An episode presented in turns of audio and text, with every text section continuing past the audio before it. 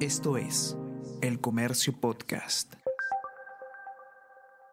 Buenos días, mi nombre es José Manuel Romero, periodista del Comercio. Y estas son las noticias más importantes de hoy, miércoles 14 de diciembre urge restablecer el orden ante violencia y vandalismo. Hubo ataques a Poder Judicial y Fiscalía en Camaná, a las empresas Damper, Coca-Cola y Laibe en Cayoma y a distintos bancos y tiendas en la Ciudad Blanca. En Cusco bloquearon corredor minero, quemaron Fiscalía en Paucartambo y tomaron planta de gas natural en Camani, mientras que en Huancavelica y Apurímac se organizaron asaltos en contra de dependencias judiciales. También incendiaron el local de la SUNAT de Mazuco en Madre de Dios.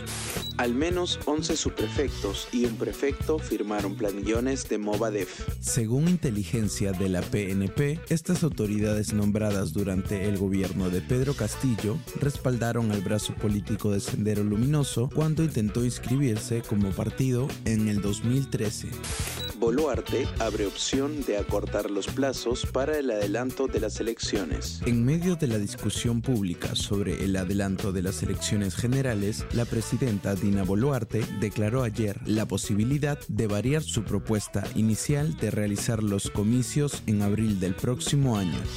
Fiscalía pide 18 meses de prisión preventiva para Castillo y Torres. Exmandatario tuvo 129 visitas en primeros cinco días de detención. Tribunal confirma que la tentativa de rebelión se dio con toda rotundidad.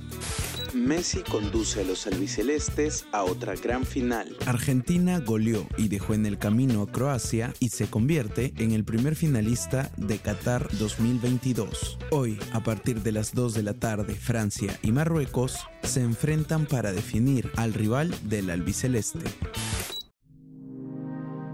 El Comercio Podcast.